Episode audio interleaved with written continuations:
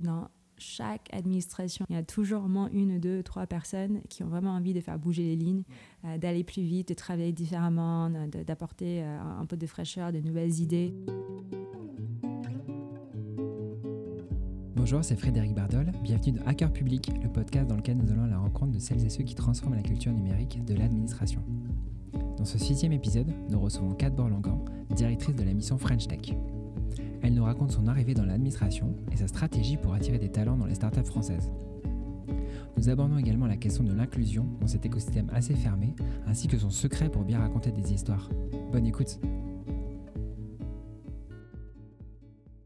Bonjour à tous, bienvenue sur Hacker Public. Aujourd'hui, nous recevons Kat Borlangan, la directrice de la French Tech. Kat Borlangan a été diplômée de Sciences Po en 2017, de McGill en 2011 au Canada elle était ensuite directrice de l'Open Data Institute en 2013 et a fondé l'agence 5by5 également en 2013. Elle a été nommée en 2018 par Mounir Majoubi, directrice de la mission French Tech. Bienvenue Kat. Merci. Donc Kat, la première question que j'ai à te poser, c'est est-ce qu'en 2013, tu t'imaginais que tu parlerais de la DGFIP sur TV5 Monde? Euh, Non, enfin absolument pas. 2013... En 2013, c'était. Est-ce que tu savais ce que c'était la DGFIP déjà à l'époque? Ah non, non. ça, euh, ça, ça a pris du temps. Ça, c'est genre, ça, c'est du niveau 2. Euh, non, non, 2013, qu'est-ce qui se passait? 2013, tu lançais euh, 5 by 5, ouais. C'est ça. Oui, oui. Je, je, je lançais 5 by 5. Je venais plus ou moins tout juste de, de, de rentrer en France. Euh, non, en fait, euh, je crois qu'en 2013, comme beaucoup de personnes qui n'ont jamais travaillé au sein de l'État ou qui ne connaissaient pas forcément des gens qui travaillaient au sein de l'État, pour moi, ça restait quelque chose qui était complètement ésotérique et très, très éloigné de mon quotidien. Est-ce que tu pourrais nous raconter euh, les 100 premiers jours de ton arrivée à la French Tech? Comment ça s'est passé? Qu'est-ce que tu as vécu?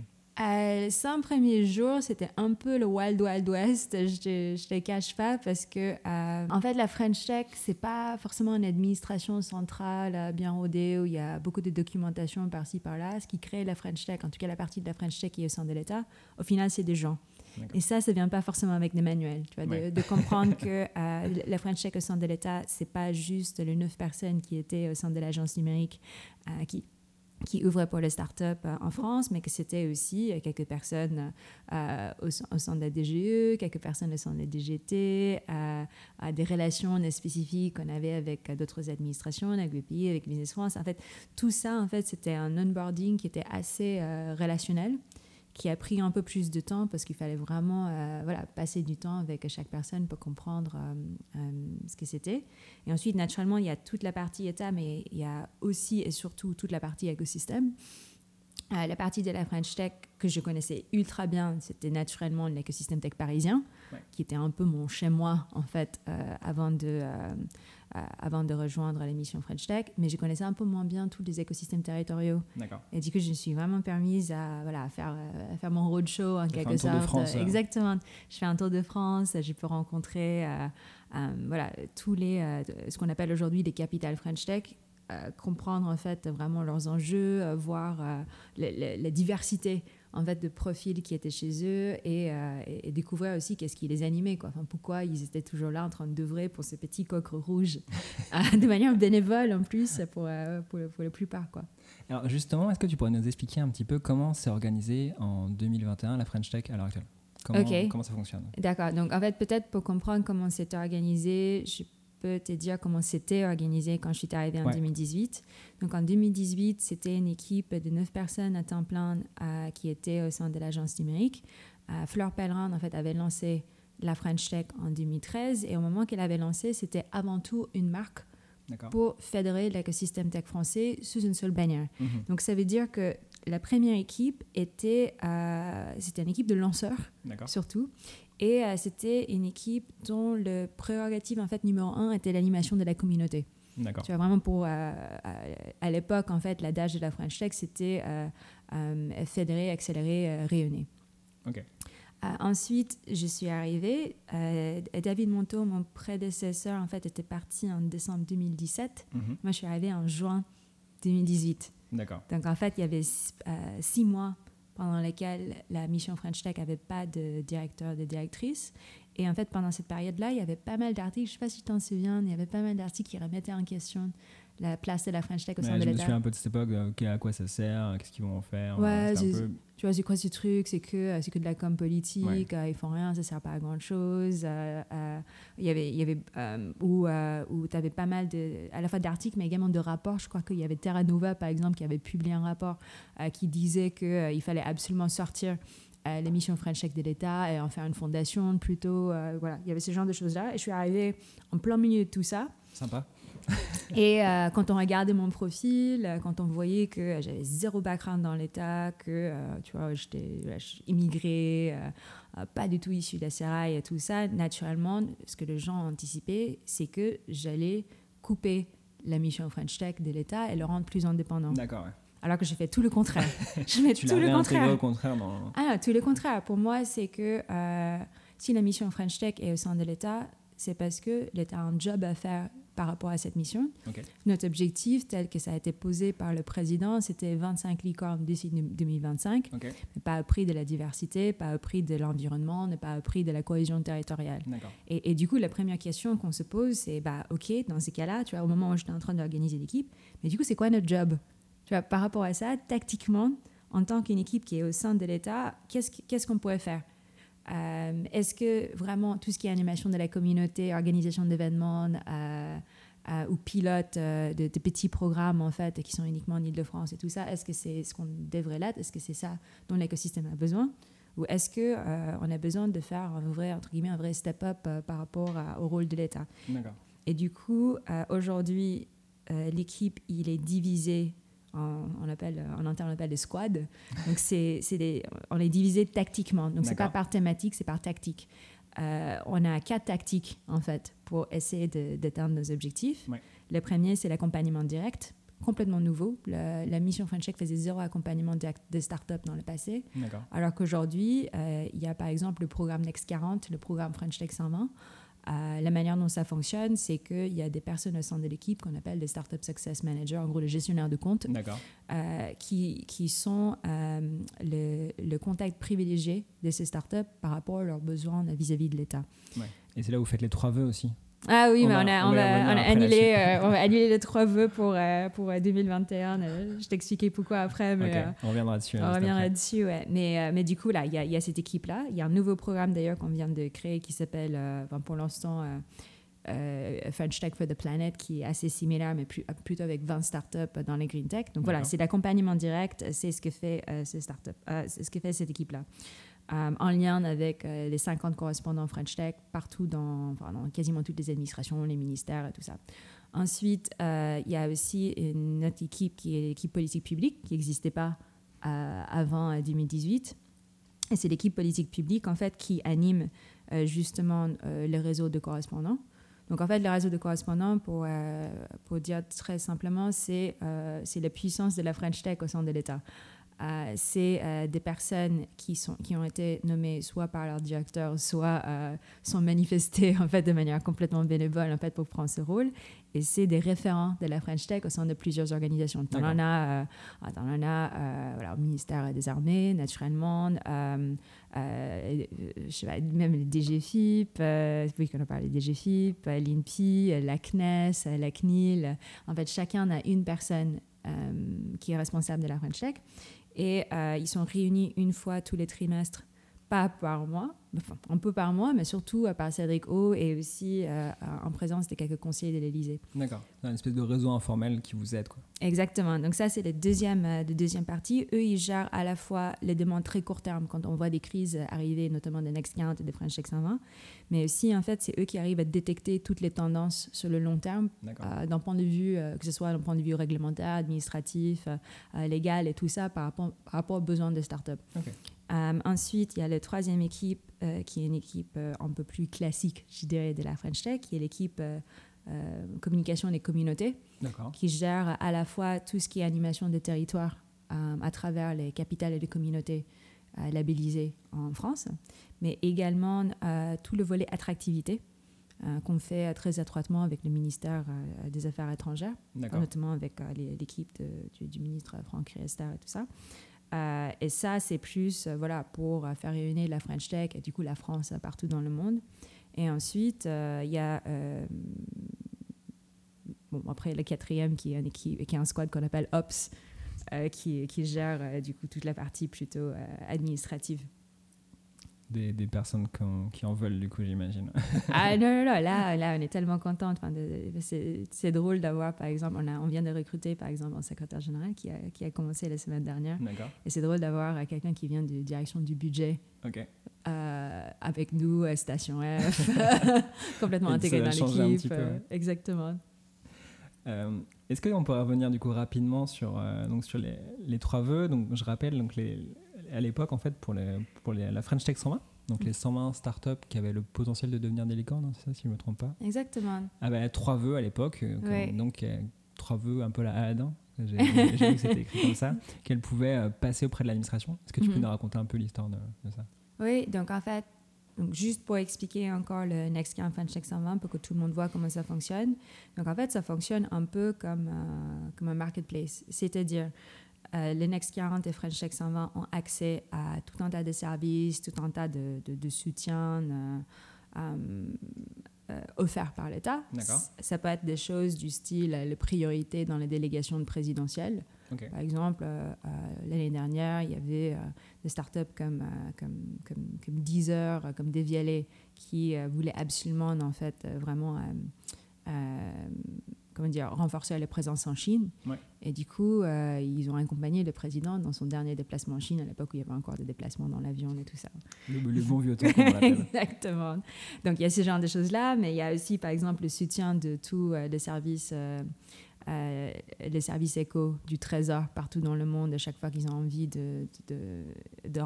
d'explorer de, de, un nouveau marché, les douanes, par exemple, euh, qui, euh, qui sécurisent euh, certaines opérations d'import-export pour eux ou qui, qui, qui, débloquent des choses qui sont coincées en mode urgence parce que, voilà. Enfin, donc voilà, il y a tout un tas de ce genre de choses-là. Et ensuite, il y avait les trois vœux. Les trois vœux, on les avait créés parce que, vu que le programme était en mode bêta, euh, on s'est dit qu'il euh, y a forcément euh, au moins 100 choses qu'on n'aurait pas anticipées. Et du coup, les vœux, c'était aussi une manière de dire aux startups que vous pouvez nous parler. Ça ne veut pas dire qu'on va forcément dire oui, mais au moins on va traiter la demande. Et en fait, il y a plusieurs raisons pour lesquelles on l'enlève pour 2021. Mais la première raison, vraiment numéro un, c'est que on s'est rendu compte que en fait, il y a très, très, très, très peu de startups, y compris euh, les, les, euh, les, meilleures startups de la France qui comprennent comment fonctionne l'État. Personne ne comprend comment fonctionne l'État. Euh, ouais, mais en fait, du coup, c'est en fait, du coup, c'est difficile pour eux de comprendre pourquoi un vœu fonctionne ou fonctionne pas. D'accord. tu vois, par exemple, enfin, je sais pas, par exemple, pour, pour tout ce qui est réglementaire. Tout ce qui est réglementaire, ils estiment, bah, ils vont faire une demande, ils vont faire une demande auprès de euh, de Cédric O, mais en même temps, ça relève absolument pas du tout de Cédric O, ça relève en fait de, euh, d'un AI qui, euh, pour le coup, en fait, est complètement indépendante, ou par exemple, il y avait pas mal de vœux liés à, aux achats publics. Ouais. je fais, en fait, Désolé, là pour le coup, je sais pas comment dire, mais non. Et du coup, hein, c'est quoi le, le, plus grand besoin qu'ont les startups à l'heure actuelle en, 2021 C'est quoi le truc euh, qui les empêche le plus justement de devenir, de devenir des licornes qui respectent les principes que tu évoquais au départ? Euh, je pense que les startups sont assez unanimes là-dessus. On avait fait un sondage euh, et c'est le talent, c'est le recrutement. ce qui peut paraître un tout petit peu triste, sachant que on a voilà, on est en train de lutter contre le chômage, notamment chez les jeunes. Mais euh, systématiquement, les startups vont nous dire qu'on euh, a besoin de recruter tel ou tel ou tel profil, mais euh, on n'y arrive pas. Hmm. Et ils vont tous dire que, même avant le financement, que c'est le frein numéro un par rapport à la croissance internationale notamment. D'accord. Et ce qui manque, c'est l'expérience, j'imagine, le fait d'avoir vu des boîtes grossières?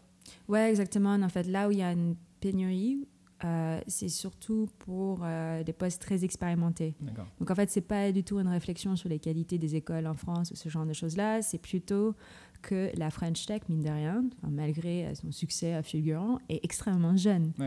Il n'y a pas encore de, de, de, gens, des vétérans qui sont là pour former les jeunes et pour aider des, boîtes à scaler parce qu'ils ont déjà vécu le truc. Quoi. Oui, même ça, ça prend extrêmement longtemps. Donc en fait, par exemple, quand, quand on cherche un cadre qui a l'habitude de faire passer une start-up de 50 à 500, il y en a, il y en a pas beaucoup en France. Ou par exemple, des gens qui ont une spécialisation de management en, en DevOps ou mm. un, enfin, un, G ou un, un, product, enfin, toutes ces genres de choses-là qui peuvent paraître un peu exotiques parce que c'est des, des champs qui sont relativement nouveaux au final. Et euh, il y a aussi quelque chose, c'est que vu que l'écosystème est assez jeune, donc en général, en fait, ces gens-là, ils vont dans une entreprise ils, et ils y vont pas, enfin, ils vont travailler dans une entreprise, dans une start-up. C'est pas forcément pour le salaire.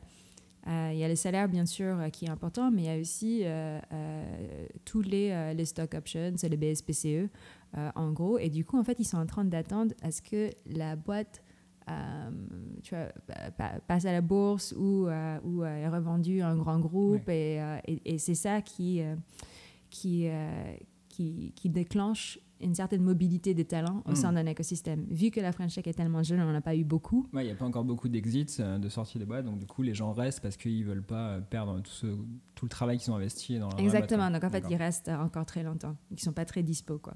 Ok, et c'est pour ça que vous avez inventé le, le French Tech Visa? Oui. Pour essayer de ramener des talents Oui, je pense, c'était ça. Et donc le French Tech Visa, c'était vraiment un de mes tout, tout, tout premiers projets en arrivant à la mission French Tech. Euh, c'est quelque chose qui était, euh, auquel je tenais énormément, euh, pas déjà parce que je suis moi-même immigrée, je suis moi-même utilisé des visas, j'ai dû renouveler des cartes de séjour tous les ans pendant, pendant très très longtemps. Faire la queue à la préfecture. Faire la queue à la préfecture, enfin, refaire la queue à la préfecture. et, et, donc, euh, c'est quelque chose euh, auquel j'étais sensible. Donc, juste peut-être pour ceux d'entre vous, enfin, si jamais ils ne connaissent pas forcément le, French Tech Visa, le French Tech Visa est un dispositif en fait du, passeport talent qui permet littéralement à n'importe quelle start-up de la France de euh, recruter n'importe qui, de n'importe où, et faire en sorte que cette personne et ses familles puissent avoir un dossier traité de manière relativement accélérée, mhm. soit par la préfecture, soit par le consulat, et euh, qui, permet en fait à, cette personne et à leur famille d'arriver en France en quelques semaines euh, avec euh, le droit de demander une carte de, séjour de 4 ans renouvelable. D'accord. Donc, oui, donc c'est quelque chose qu'on avait fait en grande partie pour soutenir ces startups parce qu'ils avaient ils en avaient besoin. Donc, en fait, là, là, il y a une logique très économique, mais c'est aussi parce que si tu vois, tu me demandes quelle est la plus grande faiblesse de la French Tech aujourd'hui par rapport à, par exemple, l'écosystème euh, allemand ou l'écosystème britannique. C'est que l'écosystème tech français est trop français. D'accord. Alors que nous, on a besoin de champions internationaux. Et, dans ces cas-là, il nous faut des équipes et un écosystème qui est très international aussi. Donc, c'est à la fois, du coup, pour subvenir aux besoins des startups euh, par rapport au recrutement de profits dont ils ont besoin, mais aussi pour euh, internationaliser le plus rapidement possible l'écosystème. D'accord. Ouais, c'est vrai qu'il y a encore beaucoup de boîtes où les gens parlent tous en français dedans et c'est assez, assez, rare de voir encore des boîtes françaises où les gens parlent anglais par défaut. Quoi. Oui, bah, ça, change de plus en plus, euh, notamment parce que euh, notamment parce que les niveaux d'ambition des startups françaises ont changé. Mhm. Moi, je me souviens d'une époque, il n'y a pas si longtemps que ça, où les gens voulaient juste être le champion de l'Aquitaine, quoi. moi, je veux devenir le meilleur, je sais pas, marketplace B2B euh, euh, pour, je sais pas, je vois, le, matériel industriel. De l'Aquitaine. de l'Aquitaine, la région Rhône-Alpes.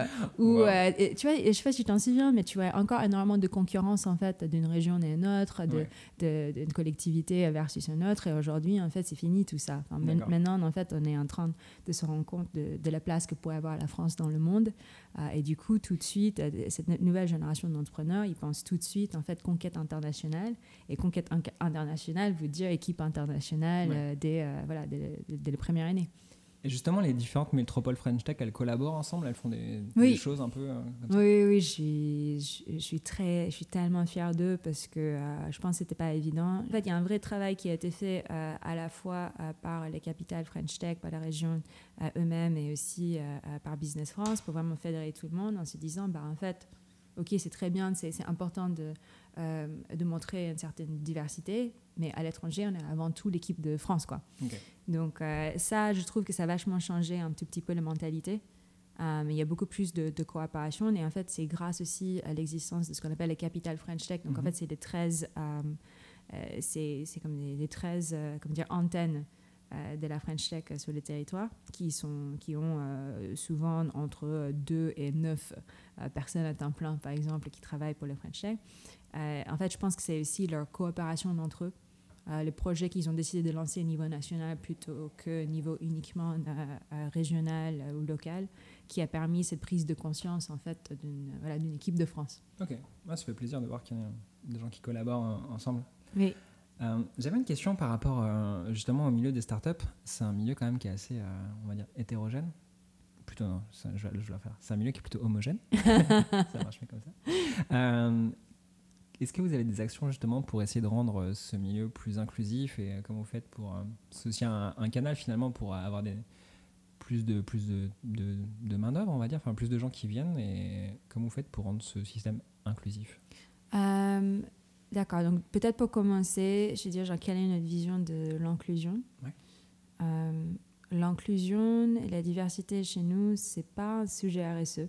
C'est pas un sujet de charité. Et si on le fait, c'est par rapport à ce que je t'ai dit tout à l'heure, qui est que euh, le sujet de, euh, de, recrutement ou de talent, aujourd'hui, reste le plus grand frein de croissance euh, de la French Tech. Et en fait, ces talents, moi, je suis persuadée, et Cédric O, elle est aussi, que ces talents-là, ils viennent pas tous forcément des mêmes grandes écoles, polytechniques, de HEC et tout ça, qui viennent aussi voilà, des banlieues, des euh, tu as des populations d'immigrés, euh, des personnes handicapées, des personnes qui viennent de, tu vois, des, milieux complètement défavorisés et tout ça.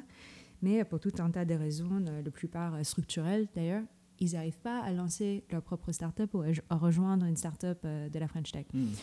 ces raisons-là, c'est un mélange de, voilà, d'accès au financement, euh, il y a le réseau aussi, qui est un gros problème parce que, euh, mine de rien, enfin pas mine de rien, mais la French Tech aujourd'hui fonctionne encore beaucoup comme une sorte de, bulle, quoi. bien sûr. Euh, et surtout une, bulle parisienne, pour être plus, pour être plus spécifique. ensuite, il y a aussi le problème de code sociaux. Enfin, on a parlé de, l'anglais, par exemple. C'est vrai, c'est vrai qu'on parle beaucoup anglais dans l'écosystème Il y a des anglicismes partout, il y a du jargon partout. et, et, en fait, quelqu'un peut se sentir très rapidement que euh, tout ça, c'est pas beau, ils n'arrivent pas à se projeter là-dedans parce qu'il n'y a personne qui leur ressemble. Donc, en fait, tout ça crée, crée des freins. Euh, aujourd'hui, il y a plusieurs démarches en fait euh, qu'on a essayé d'entamer. il y en a une qui est ma préférée, qui est vraiment mon programme coup de cœur au sein de la mission French Tech, qui est un programme qu'on appelle French Tech Tremplin. D'accord. Et French Tech Tremplin, il est conçu pour imiter le genre d'avantages que ces personnes auraient pu avoir s'ils venaient de milieux plus favorisés. Donc, plus spécifiquement, il y, a, il y, a, une phase un peu euh, bootcamp, ou on appelle la phase prépa, euh, qui est au début. Ils ont euh, une première enveloppe, de, une première bourse de 17, 17K. Euh, ils ont accès à un, entrepreneur vraiment euh, qui a réussi, qui va devenir euh, pas juste un mentor pendant une séance de 45 minutes, mais vraiment comme un parent, une marraine, qui vont leur suivre en, mode philo du début jusqu'à la fin du programme. Et ils ont accès aussi à, tout un tas de formations qu'ils font en promotion. Et si ça fonctionne, ensuite, ils, rejoignent un autre programme qui est le niveau 2, qui est la phase plutôt incubation, où ils sont intégrés dans les meilleurs incubateurs, accélérateurs de la France. Là, pour le coup, ils ont plutôt 30 euh, 000 euros plus 12 000, euh, euros pour, pour les entrées dedans. Et voilà, tout un tas d'activités d'accompagnement qui sont faites par les capitales. Donc ça, c'est quelque chose où on a un budget de 15 millions sur deux ans. Notre objectif, c'est d'insérer de, manière semi-artificielle, du coup, 200 personnes, ce qui est beaucoup, hein, enfin, 200 fondateurs de start-up dans l'écosystème tech français qui sont complètement différents par rapport à, euh, aux stéréotypes euh, d'entrepreneurs qu'on a aujourd'hui. Et euh, on croit vraiment que leur présence va, va chambouler en quelque sorte l'écosystème ou l'image que l'écosystème a de, de, elle-même. Et tu peux me donner un exemple de boîte qui sort de, de, ce programme, par exemple? Oui, bien sûr. J'étais la marraine d'une boîte qui s'appelle Senpai.io qui a été fondée par, par David Gnat, qui est à un jeune dont les parents en fait sont arrivés en France en, tant que euh, demandeurs d'asile puisque euh, voilà ils, étaient en plein milieu en fait de la crise autour de la Khmer Rouge. D'accord. Il est arrivé en France.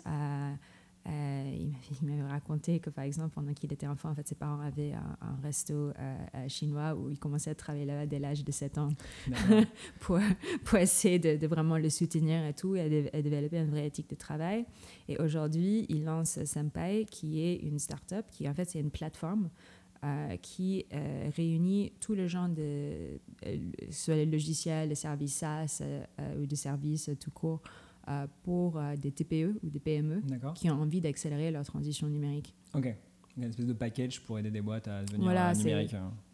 C'est comme un, je sais pas, tu vois, mais c'est comme une sorte de sumo apps, mais spécifiquement pour, pour cette population. Super, ouais, ça fait plaisir de voir des, des projets comme ça. J'avais une dernière question sur ces relations entre les startups et, et l'administration. Est-ce que justement les startups, elles sont contentes? Quels, sont les retours qu'elles te font par rapport à, cet accompagnement que vous leur proposez, notamment à travers euh, French Tech 120 ou euh, Next 40 Ah, le French Tech 120, Next 40 120, en tout cas, ça, c'est un succès fou. Hein. Enfin, vraiment, euh, c'était quelque chose qui était mais, tellement expérimental, tellement difficile à monter aussi, parce que, en fait, nous, là-dedans, on n'est que la plateforme. En réalité, nous, on compte sur tous nos partenaires. Euh, côté, enfin tous nos partenaires publics, et c'est eux l'offre en fait. Nous, on est juste à l'interface, euh, les, conseillers et tout. Et euh, on a fait l'évaluation en décembre, et on était très content de savoir que voilà, le taux de satisfaction de, de start-up était supérieur à 80%. Euh, que euh, il y avait, euh, en plus, il y en a beaucoup qui ont vraiment pris le temps de remplir le formulaire avec quelques mots d'amour et tout ça. Hum. Il y, en avait beaucoup en fait qui ont dit que ça avait complètement changé, par exemple, l'image qu'ils avaient de l'administration parce que en fait, ils voyaient des gens vraiment à se battre pour eux, à prendre le temps de comprendre leurs problématiques. tu vois, pas forcément dire que quelque chose était impossible, mais vraiment essayer de l'étudier. c'est quelque chose aussi qui, qui a humanisé, je trouve, l'image de l'administration pour eux. Parce que... rendu compte qu'il y avait des gens derrière. Bah euh, oui, il y a des gens. Tu vois, il n'y a pas juste la Banque de France. C'est Maurice Holmes qui est le référent French Tech à la Banque de France qui euh, va s'asseoir avec les startups euh, pendant tout un après-midi pour essayer de voir en fait s'il n'y avait pas un problème par rapport à la manière dont la cotation bancaire avait été, avait été calculée. Enfin, tu vois, c'est pas, tu vois, c'est pas que c'est pas que l'INPI. En fait, c'est Julie de l'INPI qui est la référente de l'INPI et tout, qui est complètement passionné par les startups dans le deep tech et qui va travailler du coup avec ces startups-là pour essayer de, de, mettre en place toute leur stratégie de protection de propriété intellectuelle. Donc, en fait, c'est, tu vois, ils n'avaient pas du tout... Euh, enfin, pour eux, c'était juste des logos, euh, c'était, euh, c'était des administrations... très très éloignées en fait de, de leur quotidien et je pense que ça, ça, a changé complètement la manière dont, voilà, dont, dont ils le voient. Et à l'inverse, est-ce que tu as des retours justement de, des gens qui sont dans l'administration? Et qu'est-ce que ça leur fait de bosser avec des startups comme ça ah, Je pense que c'était, euh, enfin, c'est peut-être pas tout le monde, mais en tout cas, les feedbacks étaient euh, extrêmement positifs parce que euh, les startups sont accélérateurs de transformation. Il y, a, il y, a, un côté un peu cheval de Troie là-dedans parce que les startups doivent évoluer très très très vite. D'un point de vue réglementaire, en fait, ils ont toujours 10 000 besoins par rapport à une entreprise qui innove à un rythme un peu plus normal. Euh, donc, en fait, il y a, ce côté euh, challenge intellectuel et professionnel qu'apportent les startups quand on commence à travailler avec eux. Euh, en tout cas, aujourd'hui, le feedback qu'on a est, assez positif parce que, de l'autre côté, le contact avec le Next 40 French Tech 120 a humanisé l'innovation. Tu vois, parce que pour pas mal de gens dans l'administration, ils t'entendent parler de l'innovation, les nouveautés, enfin, des startups, ce genre de choses-là, mais tu le vois à la télé, quoi, tu le vois dans, dans les, euh, dans les journaux. Mais c'est très différent quand tu rencontres les fondateurs de ces boîtes-là, tu vois à quel point ils sont en train de se battre euh, pour devenir des champions, euh, tu rencontres en fait les, voilà, les gens qui travaillent avec eux et tout. Donc en fait, il y avait, voilà, il y avait cette partie-là aussi. Je pense qu'il y a aussi une question de, comment dire, ils ont dû apprendre beaucoup de choses aussi en très peu de temps. Euh, de deux côtés. Hein. Euh, parce que euh, côté administration, bah, peut-être qu'ils ne savaient pas forcément quel était, quel était le modèle de financement des, des, startups. Donc, j'ai un exemple, tu vois, par exemple, sur les inspections. Parlons des sur les inspections de finances. T'imagines, tu débarques chez une startup, tu fais ton inspection classique, euh, et en fait, tu vois qu'ils sont complètement endettés. tu vois C'est vrai, ils sont complètement ils endettés. Jamais gagné des millions. Ils ont, et en fait, ça fait 5 ans qu'ils ont gagné rien. il y a quand même 200 employés, ils sont en train de monter une usine. Et je dis, mais qu'est-ce que c'est Et Euh, personne n'est stressé surtout. le Exactement, personne n'est stressé, mais qu'est-ce que c'est ces trucs tu vois Pour- eux, en fait, quand ils connaissaient pas forcément euh, le modèle de, euh, euh, de, de tout ce qui est capital risque et tout ça, pour eux, c'était c'est mais c'est qui, qui ces escrocs quoi donc, euh, tu vois, naturellement, ils, voilà, ils commencent, commencent à, voir euh, euh, comment fonctionnent ces modèles, euh, euh, comment, euh, comment ces startups évoluent, euh, les modèles spécifiques en plus de développement des startups dans la deep tech, Ouais. qui eux, pour le coup, peuvent, être- peuvent rester complètement sans revenu pendant 10 ans. Enfin, euh, donc euh, voilà quoi. Donc c'était vraiment euh, l'apprentissage des deux côtés. Alors, c'est une question qui est peut-être un petit peu en dehors de ton domaine, mais j'aimerais bien avoir ton avis sur le sujet. Comment tu penses qu'on peut justement bah, ramener les bons côtés des startups, cette espèce d'innovation qui va très vite, ce, ce changement, cette adaptation constante aux besoins des gens. Comment on peut ramener un peu de ça au sein de l'administration et faire en sorte que ça se diffuse? Ouais, mais c'est peut-être, je sais pas, j'ai peut-être une vision un peu déformée du sujet parce que je travaille avec les correspondants à French Tech, mais honnêtement, je trouve qu'il y est déjà. D'accord. Je trouve que d'un point de vue individuel, dans chaque administration, même les administrations qu'on estime sont le, vraiment le plus opaques et le plus old school, il y a toujours au moins une, deux, trois personnes qui ont vraiment envie de faire bouger les lignes, Ouais. euh, d'aller plus vite, de travailler différemment, de- d'apporter euh, un peu de fraîcheur, de nouvelles idées. Euh, et, et- et du coup, moi, je dirais que la meilleure manière de ramener ça dans les administrations, c'est pas forcément de l'imposer de manière top-down, mais de d'essayer d'identifier justement qui sont ces personnes-là Ouais. Et essayer d'amplifier ce qu'ils sont en train de faire et leur, euh, et- leur donner un vrai coup de projecteur. D'accord. J'avais une question sur un sujet assez proche. Est-ce que du coup tu connais un petit peu les, les dispositifs entrepreneurs d'intérêt général et beta.gouv, les, les startups d'État? Et euh, qu'est-ce que tu penses de ça? Est-ce que tu penses que ça ressemble vraiment à ce qu'on fait dans les startups ou euh, est-ce que ça sert à quelque chose? Voilà ton avis dessus. Euh, oui, d'ailleurs, j'étais, euh, j'étais sur le jury euh, euh, de, je sais pas si c'est la première ou la deuxième édition. Et en fait, c'était pas le jury pour sélectionner les candidats, c'était le jury pour sélectionner les administrations qui avaient le droit de justement de bénéficier de, de ce super programme. En tout cas, moi, par rapport à ce que j'ai vu, c'est que c'est quelque chose qui qui fait que euh, déjà on arrive à faire entrer, euh, enfin, le sujet de, talent dont je parlais tout à l'heure, là, enfin, le problème Ouais. de recrutement et tout ça, moi je pense absolument pas du tout qu'il y a que les startups qui ont ce problème. Hmm, c'est un problème généralisé que même l'administration a. Ah, mais l'administration, là, énormément, on est encore plus, parce que je ne sais pas si vous voyez comment euh, ces, ces profils-là sont payés chez Google, chez Facebook, chez les startups du Next 40. Euh, Ouais. essayer de faire en sorte qu'eux, ils, a- ils- ils aient envie d'arriver dans une administration qui ne comprend pas euh, complètement à quoi ils servent, où ils sont payés un tiers de ce qu'ils auraient gagné euh, dans le privé. Euh, c'est pas évident. En plus, tu as tout un enjeu générationnel qui est pas Ouais. simple non plus, parce que beaucoup de ces personnes-là, tu vois, sont quand même moins, de, moins de 35 ans pour la plupart. Et, et en fait, pour des gens qui ont moins de 35, enfin, voilà, les millennials, entre guillemets, il n'y a rien d'attirant par rapport au milieu hiérarchique où tu peux uniquement en fait avancer euh, grâce à euh, enfin si tu restes euh, au minimum 10 ans au de, euh, du même endroit ou si tu as fait l'ENA ou euh, si Ouais. tu es fonctionnaire voilà et, et du coup ce que j'aime bien avec, avec ce programme c'est que déjà il change un peu le marque employeur de l'État c'est clair. ouais. euh, en, en créant en fait euh, une sorte de, de- de passerelle en quelque sorte euh, dans laquelle ces personnes-là un peu, tu vois, ils voient ça, ils se disent ok ça c'est potentiellement pour moi, alors que euh, ils postuleraient peut-être jamais pour euh, un poste un peu classique euh, qui verrait rédiger. Ouais, sur la Euh, place de l'emploi public, il y a une fiche de poste de Bercy, il postulera jamais, c'est clair. Voilà, donc déjà ça, je pense que c'est important parce que ça montre quand même un pas mal d'espoir par rapport à ce genre de transformation.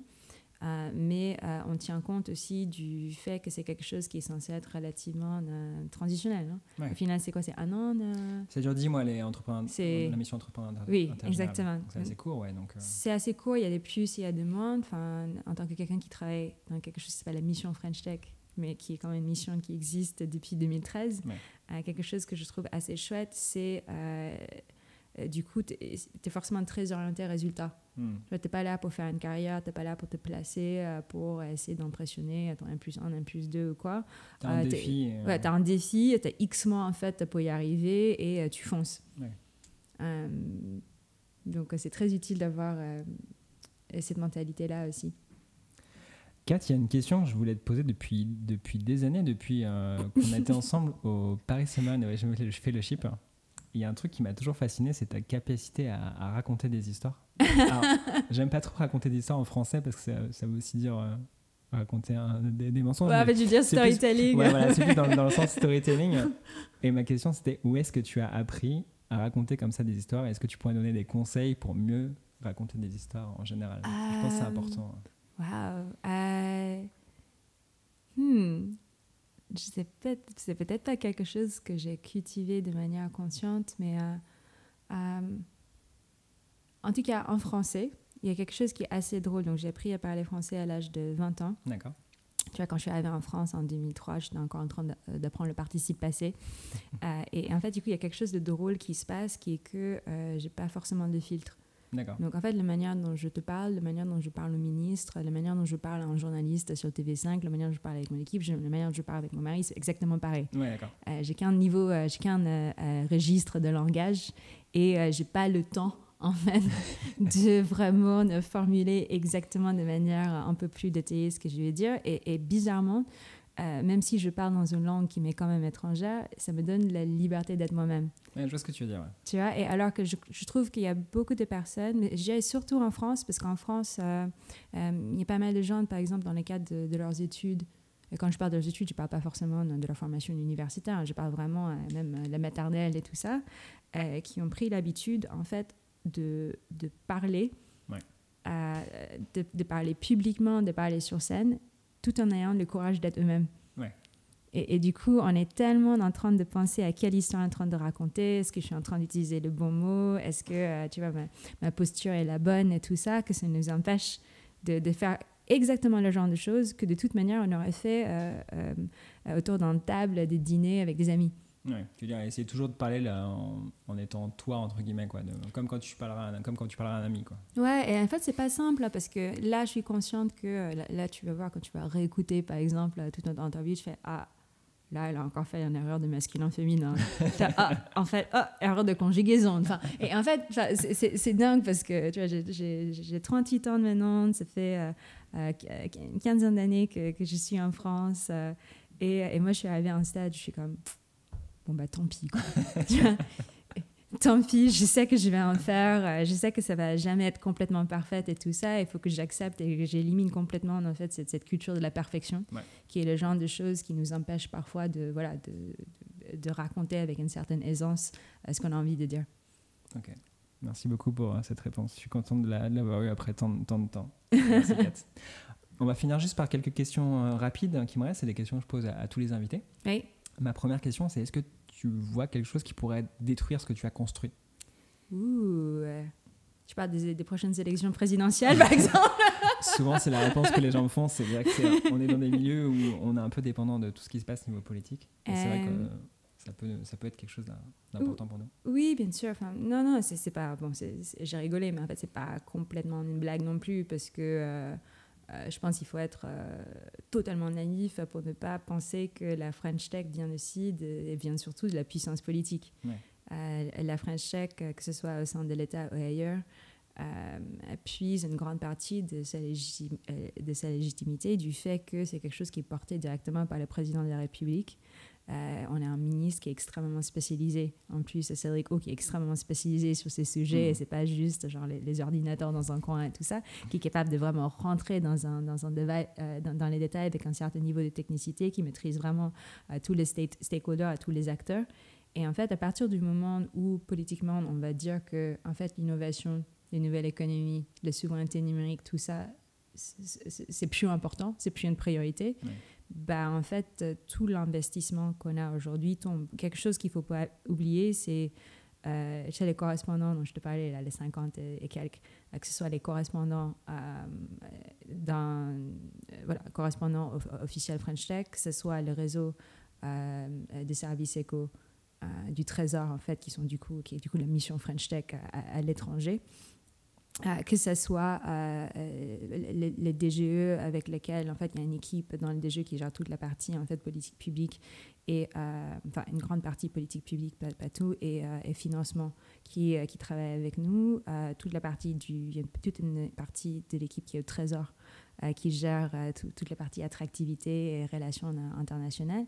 En fait il y a zéro convention écrite qui fait en sorte que tout ça se passe de cette façon. Il n'y a pas de convention, il n'y a, pas de, a pas de décret, il n'y a même pas de rimes de bleu. Euh. en fait, c'est juste des gens qui ont compris et qui ont saisi l'importance de ce qu'on est en train de faire, euh, qui, voient dans la French Tech, en fait, au sein de l'État, euh, pas juste un coq rouge, mais un tribu, une sorte d'identité alternative, en plus d'être ce qu'ils sont au sein de l'État, ils sont aussi correspondants French Tech, aux membres de l'équipe French Tech. Et, en fait, tout ça, c'est du, du soft power, quoi. C'est de la vraie agilité du coup, il n'y a pas de négociation contractuelle. C'est la vraie agilité. Après, je, tu vois, par rapport à, ta question, c'est aussi quelque chose qui peut le rendre relativement fragile. Dans le sens où, euh, je ne sais pas, il suffit que euh, mon, euh, sais rien, mon successeur ne soit pas sympa. et ensuite, plus personne n'a envie de. Enfin, mais vraiment, c'est à, à, ce niveau-là. quoi. Je comprends. Est-ce que Qu'est-ce que la jeune Kat penserait, euh, la jeune Kat qui arrive donc à 20 ans en France, qu'elle penserait de ce que tu es devenue aujourd'hui? Euh, Tu sais, quelque chose que j'ai fait, donc en fait, j'essaie de rentrer aux Philippines pour voir ma famille euh, une fois tous les deux ans. Bon, là, c'est un peu plus compliqué. Et en fait, parfois, quand je suis à Manille, dans ma ville, avec ma famille, dans ma maison, toute seule, je me parle en français parce que il faut que je me rappelle que je sais parler en français et que j'ai quitté mon pays et j'ai déjà vécu euh, toute notre vie parce que ça me semble tellement vraisemblable que quand je un rêve en fait. Ah non mais c'était parfois je sais pas si tu es déjà arrivé parfois tu te tu vois tu te réveilles dans le même lit euh, tu vois dans ton lit d'enfance et tu dis euh, en fait, est-ce que je suis partie en France vraiment faire une, une, école française là-bas et ensuite rejoindre, est-ce que je vais vraiment rejoindre l'État ou est-ce que c'était un rêve quoi. Et non, c'est. On peut voir les questions autrement aussi. On peut dire, bah, du coup, quel message est-ce que je pourrais avoir euh, à toutes les autres euh, tu vois, jeunes femmes euh, immigrées qui parlent peut-être même pas encore français aujourd'hui, qui sont en train d'apprendre le français. c'est que le monde est en train de changer beaucoup plus vite qu'on pense, même si c'est pas assez vite et qu'il euh, y a des opportunités. Il y a surtout beaucoup de personnes bienveillantes, parce qu'il faut quand même dire qu'une grande partie de, euh, euh, de, la réussite relative que j'ai aujourd'hui vient aussi de, des personnes qui m'ont fait confiance, et qu'il il faut foncer. Quoi. Merci. Quel est le projet que tu as eu qui a le plus foiré? C'est important de parler des échecs ah, aussi. des échecs. Dans le cadre de la, French Tech Non, c'est plus global. Ça peut être dans autre contexte euh, Plus global.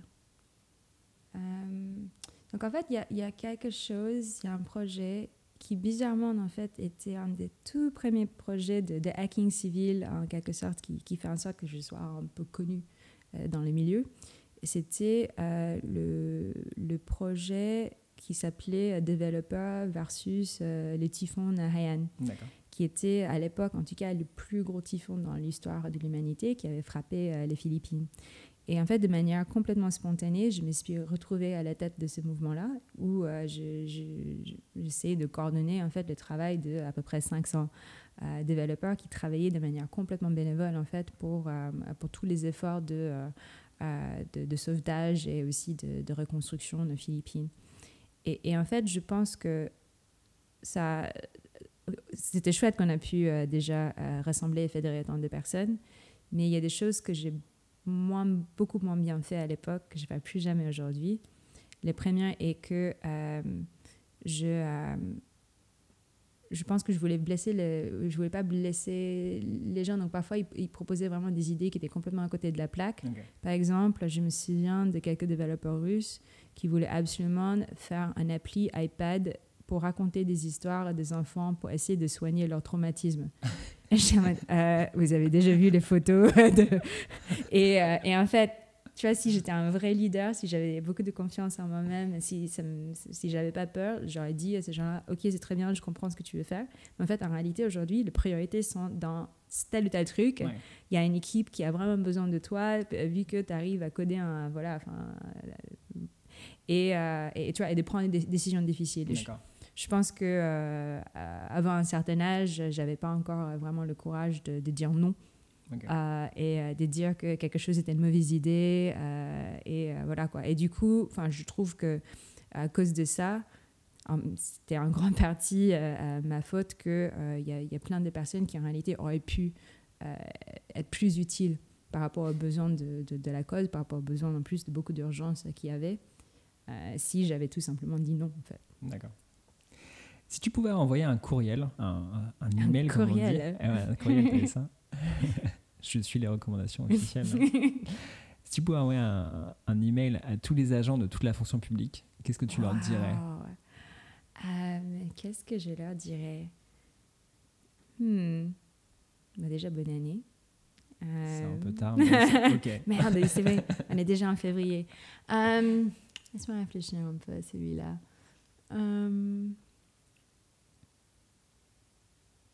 Je pense que ce serait naturellement lié. Enfin, je sais que là, on parle beaucoup de, euh, de cette question d'un peu d'entrepreneuriat quasiment, des hackers publics, mais euh, euh, on est quand même en plein milieu d'une crise.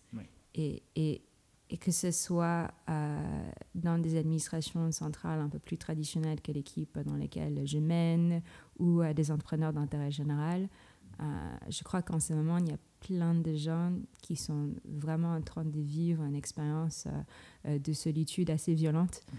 Euh, et, et, qui naturellement, comme j'ai déjà vu que ce soit dans mon équipe ou d'autres équipes, se posent toujours des questions par rapport à ce qu'ils sont en train de faire, enfin, par rapport à leur job, en train de se demander bah, est-ce que, est que ça a encore du sens? Enfin, Il y a tellement de gens qui ont envie de, de changer et tout. Euh, et, et, en fait, ce que je leur dirais, c'est que là, en ce moment, ce qui est très à la mode, c'est de vouloir faire quelque chose qui a de l'impact.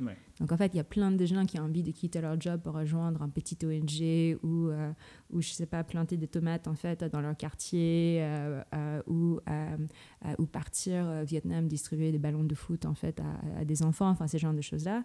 Et en fait, on a tendance à oublier que l'endroit dans lequel on pourrait avoir le plus d'impact, vraiment, et j'y crois à, à, fond, c'est au sein de l'État. Et en fait, parfois, on oublie on oublie parce que euh, on, a l'impression de, juste faire partie d'une grosse machine, de, ne pas avoir son mot à dire, de ne pas avoir de la place en fait pour innover, pour, euh, pour changer les choses. On a l'impression qu'il y a des règles, qu'il faut absolument suivre euh, tout un tas de choses. On, a tellement peur de prendre des risques. Mais en fait, je trouve que si vraiment on a envie de, de changer le monde, d'aider la France, on est déjà on est déjà au bon endroit et c'est juste à nous en fait de vraiment essayer de euh, de, voilà, de, de, saisir d'opportunités qu'on a aujourd'hui. Ok, merci pour, pour ce message. Quelle est ton opinion sur la fonction publique, enfin sur les agents qui ont qui a le plus changé depuis que tu es dans, dans l'administration? Euh... en fait, pour dire ça, il faut que je dise, enfin, faut que je raconte quelle était mon opinion en fait de la fonction publique avant de, avant de rejoindre. Euh, donc, mon équipe est, euh, hybride. Euh, j'aurais pu dire que, euh, en fait, enfin voilà, je veux pas du tout de fonctionnaire, je veux pas du tout de costard bleu foncé, je veux pas du tout tout ça dans la French Tech. La French Tech, c'est les baskets, c'est des gens qui ont des Mac, voilà, enfin, qui, qui, travaillent dans des startups qui sont cool, qui jargonnent tout le temps, qui parlent à moitié en anglais, enfin voilà. Et en fait, j'avais vraiment pris le choix contraire euh, l'équipe est vraiment moitié-moitié. En fait, il y a une partie de l'équipe, il y a des gens dans l'équipe qui viennent, euh, tu vois, qui étaient chez Google avant, qui étaient dans des startups mhm. avant, euh, comme il y a des énarques. voilà. tu vois, il y a des diversités très importantes pour nous. Aussi, voilà, il fait des discriminations positives pour, pour, faire en sorte qu'il y a des énarques dans l'équipe.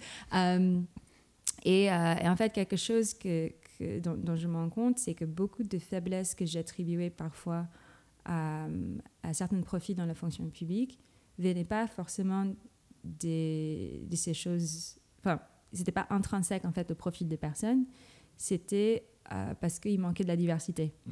Euh, c'est très drôle hein, de voir euh, un énarque travailler avec quelqu'un de Google, par exemple, un ancien de, Google, et, et, de voir en fait leurs deux méthodes de travail complètement différentes. Il y en a un qui fait des, tu vois, qui, qui, fait des Trello euh, très élaborés avec des Kanban boards, euh, qui a une manière de travailler en mode sprint, et un autre qui te fait vraiment, tu vois, des, notes ministres qui sont qui sont proches de la poésie, voilà.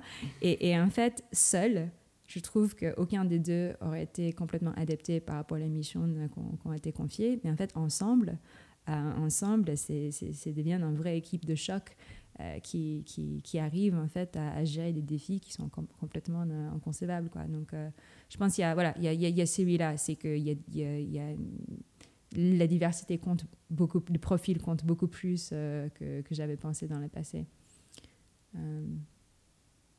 Qu'est-ce qu'il y a d'autre sur les fonctionnaires Il n'y a, a, pas beaucoup, hein. j'ai que quelques-uns dans, mon équipe. Non, je pense pas. Il y, a, un truc générationnel aussi, parce que c'est vrai que, tu vois, quand tu es complètement à l'extérieur de l'État, quand on pense à la fonction publique, on pense à, souvent, tu as quelqu'un qui est un peu plus, euh, un peu plus âgé, qui est, euh, euh, tu vois, genre, derrière son ordinateur, qui sait pas forcément très bien. Il y a, il y a, ces stéréotypes-là, quoi, qui, qui est vraiment pas très tech et tout. Et en fait, euh, notamment suite à mon travail à Bercy, et plus spécifiquement au centre avec les DGE et les DGT. En fait, pour moi, dans ma tête, tu vois, quand je pense à fonctionnaire, je pense à des gens qui, genre, sont début trentaine euh, et qui sont hyper, hyper sharp, en fait, euh, qui euh, qui maîtrisent complètement en fait leur sujet, qui ont une capacité d'apprentissage euh, qui est incroyable aussi. Et du coup, je pense quelque chose qui est enfin, une, opinion que j'ai de la fonction publique qui a assez changé, à part ce que je t'ai raconté sur la diversité, c'est aussi euh, le sujet générationnel. C'est qu'en fait, aujourd'hui, il y a déjà une nouvelle génération de la fonction publique qui est en train d'arriver, qui a rien à voir en fait avec tous les stéréotypes que les gens pourraient avoir de l'ancienne génération. Et par génération, je ne parle pas forcément uniquement de l'âge. Hein. Enfin, c'est vraiment une sorte de changement de mentalité qui arrive et qui est en train de se généraliser. Très bien. Quel est l'article que tu as le plus partagé, le livre que tu as le plus offert? Les livres que j'ai le plus offert, ben, je l'ai là en fait. C'est lequel? Euh, C'est celle-là. Est-ce que tu peux nous lire le titre s'il le, le, titre, c'est en anglais, ça s'appelle euh, The New Parisian, The Women and Ideas Shaping Paris, écrit par, euh, écrite par euh, une, une, femme formidable qui s'appelle Lindsay Tramuta, qui est une Américaine qui vit en France depuis plus d'une dizaine d'années, qui, aussi, qui rédige aussi pour The New York Times, pour Condé Nast, tout ça, tout ça. Et en fait, ce qu'elle fait, c'est qu'elle collectionne tout un tas de portraits de femmes, de parisiennes, pour euh, essayer de challenger les stéréotypes que des étrangers pourraient avoir des, des, françaises. Tu vois, donc des stéréotypes de euh, euh, tu vois, la femme blanche, très, très, très mince, qui fume une cigarette. Avec du rouge à lèvres très rouge. Avec du rouge à lèvres très rouge. Enfin, voilà. Euh, en disant, euh, voilà, en, mettant vraiment en amont, enfin déjà en challengeant ces stéréotypes-là, en mettant vraiment en amont euh, à quel point Paris a changé, est en train de, est en train de changer. Donc là-dedans, elle a, elle a des, plusieurs catégories de, de, personnes. Moi, je, suis dans, je pense que je suis, je suis une visionnaire. Je suis dans la ah. catégorie visionnaire. par exemple, elle a les activistes, elle a les créateurs, les disrupteurs, elle a les storytellers les tastemakers. Tu aurais pu être dans plusieurs catégories visiblement. Oui, et du coup, ici, il y, a des, il y a des portraits assez, euh, je dirais, intimes quand même. Euh, de beaucoup de femmes euh, incroyables. Ben, il y a Anne Hidalgo qui est dedans, par exemple. Il y a Delphine Dijoud qui est un, ingénieur aéronautique. Il y a Rocaille Diallo qui est voilà, une, militante antiraciste et tout. Donc c'est voilà. quelque chose que j'aime beaucoup parce que ça, ça raconte notre un autre Paris, quoi, à travers euh, des histoires de, d'autres femmes. Ok, je le mettrai dans les liens de, de l'article. et la dernière question, Kat, euh, quel est le mot du numérique que tu aimes le plus et celui que tu détestes le plus? Le mot du numérique que j'aime le plus et que je déteste le plus. Um, tu, tu l'as dit tout à l'heure, mais j'ai vécu au Canada pendant un petit moment et plus spécifiquement, j'ai vécu au Québec. Et ils ont un très joli mot pour décrire les spams. Tu vois, au lieu de dire spam, ils disent poloriel, ce que je trouve vraiment euh, très poétique en fait. Donc ça, c'est un des mots euh, numériques que j'aime le plus, que j'utilise d'ailleurs, même si personne ne me comprend, parce que je trouve c'est tellement adorable. Euh, et dans le mot que je déteste le plus, hmm,